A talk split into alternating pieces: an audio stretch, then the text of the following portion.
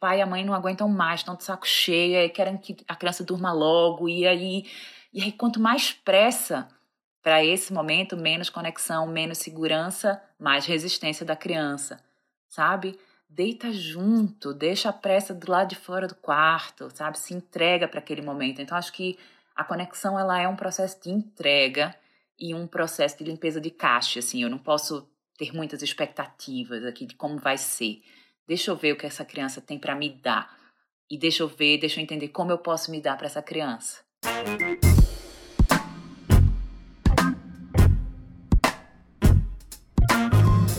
O nascimento de um filho pede um respiro. É que a lógica de tempo e das prioridades muda com essa experiência. Eu puxo esse tema porque esta semana na Gama a gente fala de desacelerar. E hoje eu converso com a Lua Barros, autora do livro Eu Não Nasci Mãe, em que ela reflete justamente sobre essa transformação que se dá com a chegada dos filhos. E trata especialmente de como construir uma parentalidade mais saudável distante dos manuais e mais próxima do que faz sentido para cada família. Eu sou Luara Calvianic e este é o podcast da semana. A Lu é mãe de quatro filhos e, com experiência de causa, depois da maternidade, ela se tornou educadora parental, que é um profissional que orienta as famílias nos desafios com as crianças, tendo como premissa a importância do afeto e do diálogo. Escuta essa nossa conversa. Lua, nessa edição da Gama, a gente fala da possibilidade de desacelerar nesse mundo aí louco que a gente vive, né? Aí aqui nas nossas reuniões de pauta a gente chegou no começo da maternidade e da paternidade, né? Quando o bebê está ali para nascer. Há nesse momento uma necessidade de parar, né? Tanto para parir quanto para começar essa nova relação com a criança que chega, né? Como é que você vê esse processo dos pais, né? E como vivenciar isso com a presença que esse momento pede, mas que também destoa da correria aí da, da nossa vida? Sabe que eu acho que essa essa questão é uma das questões que mais traz sofrimento para esse momento, porque a perspectiva de parar ou de desacelerar, ela é muito angustiante. Né? Então, a mãe, principalmente, sente muito o tempo que está passando lá fora e o quanto eu estou perdendo esse tempo. Porque a gente não fala sobre a importância desse desacelerar. A gente não fala sobre o que, que ele. para que lugares ele nos leva. E ele nos leva para um lugar de integração com esse bebê. Né? Então, o que acontece, o que se estabelece é uma briga, é uma disputa. A minha vida que está lá fora, o tempo que está passando, versus esse tempo aqui de dentro, que é um tempo mais lento, é um tempo de reconhecimento, é um tempo que ele é ditado por esse bebê, né? E aí é muito poder para um pequeno ser. Como assim? Eu tenho agora que me que, que reverenciar essa pequena criatura e fazer tudo no tempo dele? Melhor que sim. Melhor que seja assim no tempo desse bebê, para que esse tempo dure o tempo que, que, não, que não é um tempo maior do que a gente imagina. Quando a gente se rende a esse tempo do bebê, é, ele passa mais rápido. Você é mãe de quatro, né? Você foi aprendendo isso ao longo dos quatro? Você, você, você foi, foi acalmando com esse puerpério ou, ou com esses meses iniciais aí de, de conexão? Acho que não. Acho que foi decrescente isso.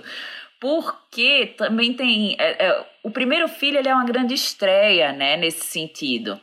E eu estava muito disponível para esse primeiro filho. Apesar de trabalhar, trabalhava em agência de publicidade, eu inconscientemente, sem muitas informações e numa maternidade pré redes sociais, pré-Instagram, eu não, eu não tinha muitas, muitas ferramentas para não estar ali. Então eu estava ali com aquele bebê. Era, era, foi, foi tranquilo. Mas o segundo, o terceiro e o quarto, eles chegam numa dinâmica que é diferente, que é repartida, que é mais apressada mesmo. E aí você vai entendendo quanto você pode estar e não estar, o quanto você pode delegar, o quanto você precisa acolher. Isso também é gerador de angústia. ao mesmo tempo que para mim é a real medida da nossa humanidade. Porque você consegue finalmente entender que você não vai estar presente o tempo todo para um filho, né? Quando você tem mais de um, essa lição ela é muito clara. Ela fica ali estampada, você não vai dar conta de fazer tudo sozinha. Você não vai conseguir acolher os dois filhos ao mesmo tempo vai ser confuso. Então todas essas vozes ficam gritando. Então eu acho que o segundo filho ele chega num cenário diferente. E o quarto, meu amor, é assim, é carnaval desde a hora que nasce. Mas você vai e, e esse filho também vai se adaptando a essa velocidade que não é exatamente a velocidade do mundo lá fora, mas é a velocidade de uma casa que tem outras crianças. E isso é uma grande lição, imagino, para os pais também, né? Uma, uma casa que tem outras crianças e uma vida que também pede tempo, né? A sua vida nesse caso. Muito legal. E escuta, Lua, passada essa primeira fase ali, a, a, a, os pais relatam uma certa perda de identidade e reconexão com quem eles são, né? Afinal, né, já que não são, não, devem ser os mesmos de antes do nascimento do filho, enfim, tem, tampouco tem tempo para essa para si, né? Como dar tempo ao tempo e se reencontrar aí nessa nova fase, na sua opinião? eu penso, Luara, que a gente tem um jeito meio estúpido, meio burro de ver as coisas, sabe? E aí a gente não entende processo. A gente entende resultado tempo inteiro. É, o processo identitário que acontece com a chegada dos filhos, ele precisa ser observado, ele precisa ser sentido, porque sim, há um repartir-se, né? há um dividir-se, há um se perder nesse, nessa chegada das crianças. É natural, precisa ser assim, porque a gente vai precisar se misturar com esse filho para conseguir nutrir esse filho, para conseguir estar com esse filho, e o tempo vai fazendo a gente se individuar, a gente se ver novamente. E a busca não é pela lua que eu fui antes, a lua que eu era antes é também dar espaço para nascer uma nova lua. Mas isso é um processo. E cada processo ele vai ser sentido é, de uma forma e por um tempo. Então, assim, o puerpério, quanto tempo dura o puerpério? Na literatura médica, o puerpério dura três meses. Eu acho isso uma violência enorme. Alguém precisa reavaliar esse, essa informação, porque ela. É que se linka com a lei trabalhista, né? Perfeito, né? Olha aí o liberalismo desde sempre, né, tangenciando nossa maternidade. Então é isso, assim, não, não tem puerpério de três meses. Às vezes tem puerpério de três anos.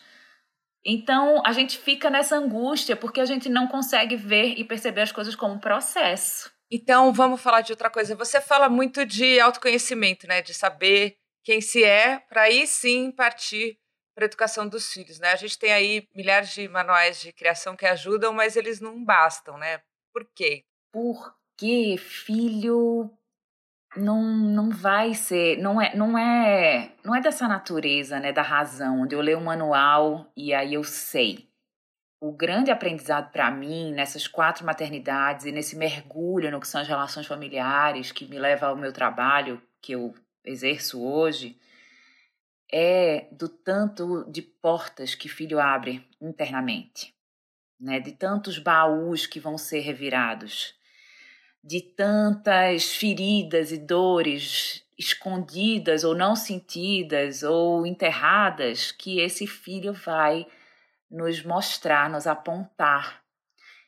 E como a gente parte de uma premissa de que não, assim, não sou eu, é essa criança, essa criança que precisa ser consertada, essa criança que precisa se adaptar à sociedade, precisa se comportar e precisa responder de tal maneira. E aí a gente entra num embate, né, numa, numa queda de braço, porque eu resisto a esse convite de me olhar, de entender o quanto aquele comportamento daquela criança diz sobre mim. Eu não quero ver isso. Então, os, manu os manuais, eles são uma ótima forma da gente adiar um processo, que é o processo da gente se conhecer profundamente, entendendo que não chega um dia que eu digo assim, nossa, tô super autoconhecida, olha, agora arrasei, né? Não tem esse dia. O autoconhecimento, ele é essa jornada sem fim. E tá aberto para essa jornada faz com que a gente encare os desafios da maternidade e da paternidade de um lugar muito mais inteligente, sabe? Porque aí eu sou atravessada por uma coisa que a criança faz, que o adolescente faz, eu vou dizer assim, ao invés de me perguntar por que isso está acontecendo, por que, que ele está agindo dessa forma, eu vou sair desse porquê, eu vou dizer assim, para quê? O que está aqui? O que, que, que tá rolando aqui? Que cenário é esse que está montado? Como é que isso toca em mim? Ah, eu estou sentindo raiva. É raiva mesmo? Ou não? É medo? E aí eu vou num processo de investigação e de curiosidade em relação a como aquelas crianças me tocam, me atravessam, que faz com que eu resolva aqueles conflitos de um jeito mais prático, sabe? Melhor para todo mundo. Porque esses manuais, esses guias parentais, eles eles não podem dizer como eu devo criar o meu filho, porque o meu filho é um ser único, né? Um ser especial, ele não é, as crianças elas não são um bololô, uma maçaroca que se comporta da mesma forma. Cada um é um, cada mãe é uma mãe né? Então, é, quando eu fui escrever meu livro, né? Eu, eu tenho um livro que chama Eu Não Nasci Mãe. Eu tinha essa, essa pira, assim, gente, eu não posso, eu não posso entrar numa de querer estabelecer uma régua a partir da minha maternidade, porque a minha maternidade ela é só minha. Então, o que, que eu quero com esse livro? Eu quero convidar as pessoas que leem, homens e mulheres, a refletirem sobre como eles estão se colocando nessa relação parental. Ou na relação como filho, né? Porque antes de ter filhos, nós somos filhos. Então, foi para mim um, um, um, movimento muito bonito e onde eu quis sair dessa coisa dos manuais. Assim, não, talvez o grande problema dessa, dessa parentalidade contemporânea tenha sido essa busca por respostas no, nas crianças e não na gente, sabe? Você fala muito de culpa, que certamente tem a ver com não conseguir dar conta de tudo da maneira que a gente idealiza. Por que esse alto nível abstrato de exigência? Como você acha que isso piorou nesses tempos, né? E como lidar com ele? Você falou que a sua primeira maternidade, por exemplo, não tinha Instagram. É, não tinha Instagram e tinha muito menos culpa, porque tinham muito menos manuais, porque tinha muito menos discussão sobre esse assunto. Né? Doze anos atrás, a pauta era outra. Então, foi muito importante para mim. Eu atravessei uma cesárea letiva conduzida pelo médico sem trabalho de parto e sem culpa. Eu conduzi uma amamentação de três meses, onde a médica a pediatra orientou para dar mamadeira para João, meu mais velho, com três meses. E eu fiz isso, porque era o que tinha que ser feito, sem culpa, porque eu não estava consciente desse debate. Eu não estava observando isso. E isso, me, de certa forma, me preservou sabe? Porque a culpa ela é um sentimento diferente da raiva, pouco mobilizador. A culpa ela gera uma familiaridade, né? E ela me mantém ali presa naquele círculo vicioso onde eu só olho para o que eu faltei, o que eu deixei de dar, o que eu deixei de fazer, o que eu deixei de falar, como eu fui péssima, né? É, ela é um, um lugar de punição. E a gente vem dessa estrutura punitiva então, estar ali me sentindo culpada é exatamente o que eu devia estar fazendo. Porque eu não estou sendo boa o suficiente, eu não estou seguindo um padrão, eu não estou seguindo uma régua que não é a minha. E aí a gente estabelece essa culpa quando a gente vai trabalhar, quando a gente vai malhar, quando a gente vai beber com as amigas, quando a gente transa, quando a gente.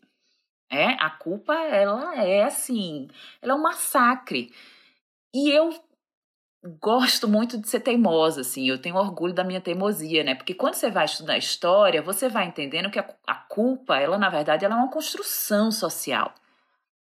Então, você olhar para essa construção social, você entender que esse é o roteiro do patriarcado, esse é o roteiro da igreja, esse foi, esse foi o roteiro da igreja, esse foi o roteiro dos filósofos, dos médicos, dos governantes, homens traz pra gente um ponto que é, velho, eu vou ficar seguindo essa regra, eu vou ficar seguindo esse roteiro desses caras, não vou nem a pau, sabe? Então, assim, culpa, vem cá, senta aqui do meu lado, sabe? Você fica aí quietinha, porque eu não vou te dar espaço, porque além de mãe, eu sou uma mulher, eu sou uma profissional, eu sou amante do meu marido, eu sou uma amiga, eu sou uma criatura, né? Então, acho que a culpa ela é assim, o roteiro perfeito para destituir as mulheres de seus poderes, das suas habilidades, dos seus desejos. Ela é um jeito de silenciar a gente, sabe? Então, assim, eu sou puta com a culpa. Excelente, deixa ela para lá, chuta ela para lá e não dá ouvido para ela. É, escuta, eu queria falar com você de conexão com os filhos, que é um assunto que a gente vê aí, né? As mulheres falando, ai, não estou me sentindo conectada, ou enfim é uma coisa um pouco abstrata também, a, essa conexão.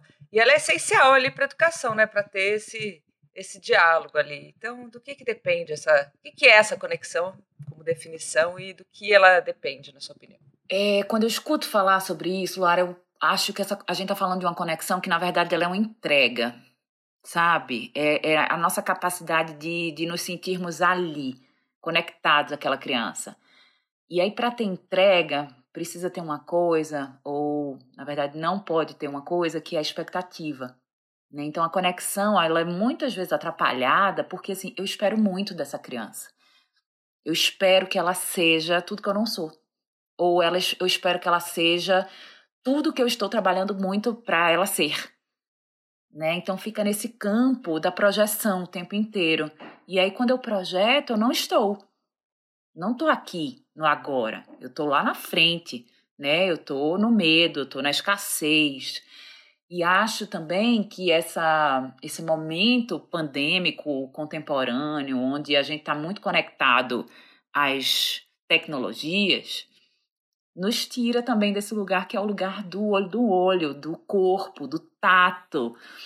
Tudo tem que ser feito com muita pressa, porque tudo tem um ritmo que não é o ritmo que permite esse estar, né? E aí, o que é o estar ganha um lugar de pouca importância, ou às vezes um lugar que as pessoas dizem assim: ah, não, mas tem que ser muito alternativo para fazer isso, tem que ser muito tilelê, sabe? Porque assim, o que, que, que são os pequenos momentos de conexão? Não dá para estar tá conectado o tempo inteiro com, com quem quer que seja.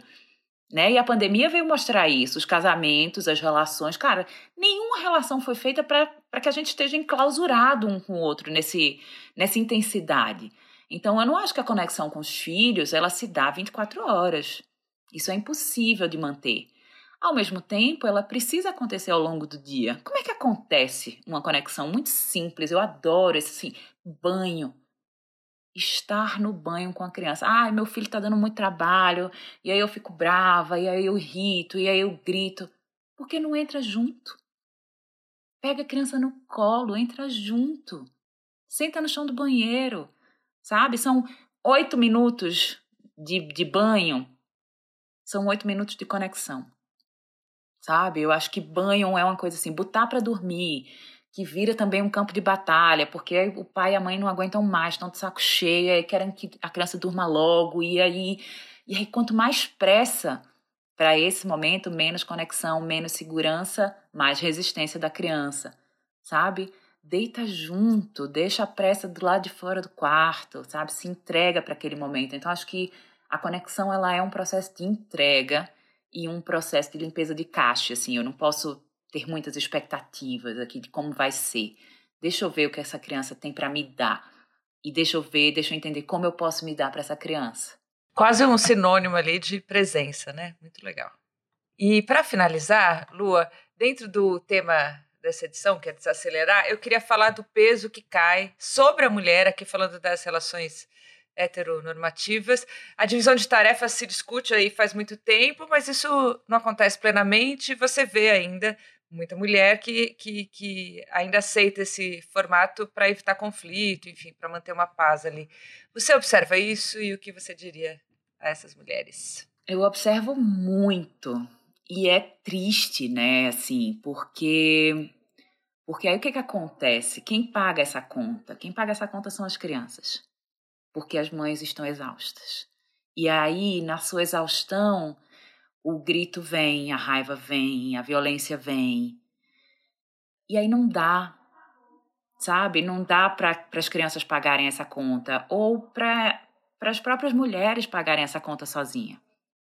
Eu, eu, sinceramente, eu tenho muita dificuldade de entender como é que em 2021 esse diálogo ele não está colocado nas relações heteronormativas, assim, mesmo.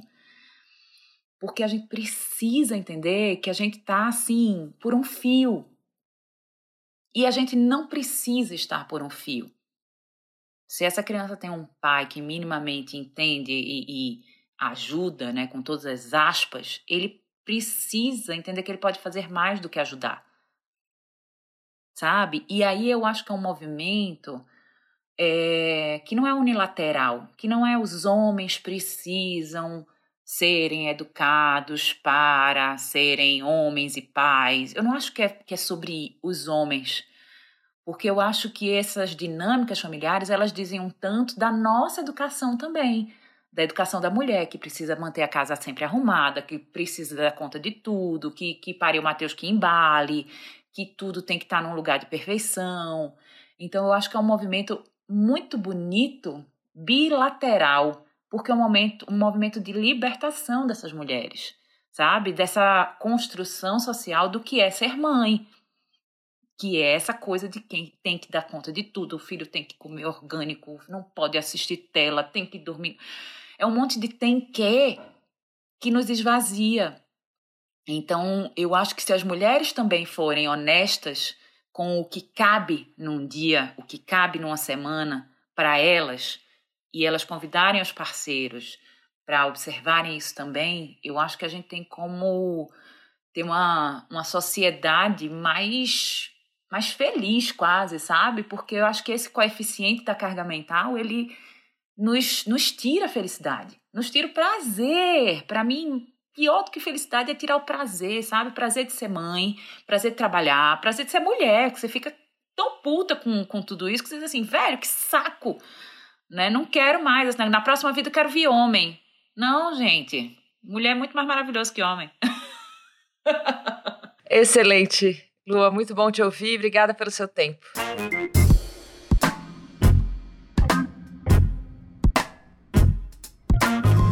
Se você gostou desse papo, entra no site da Gama para ler outras matérias da edição que a gente chamou de Tá com pressa? Tem uma entrevista com o neurologista Leandro Teles, autor do livro Cérebro Ansioso, em que ele fala de como estamos sobrecarregando o nosso órgão mais importante com excesso de estímulos e padrões inalcançáveis de performance. Tem ainda um depoimento com a Tatiana Vasconcelos, jornalista, âncora da Rádio CBN, em que ela conta como foi mudar para mais perto da natureza nestes tempos pandêmicos. E uma reportagem sobre as pessoas que estão fazendo menos sexo na pandemia, tanto casais quanto solteiros, e a solução encontrada por essas pessoas. Entra lá no site da Gama para ler tudo isso e aproveita para assinar as nossas newsletters. Assim você não perde nada. Com roteiro e apresentação de Luara Calvianic, este é o podcast da semana. A cada sete dias, um tema novo para você. A edição de som é do Ricardo Monteiro. Até semana que vem.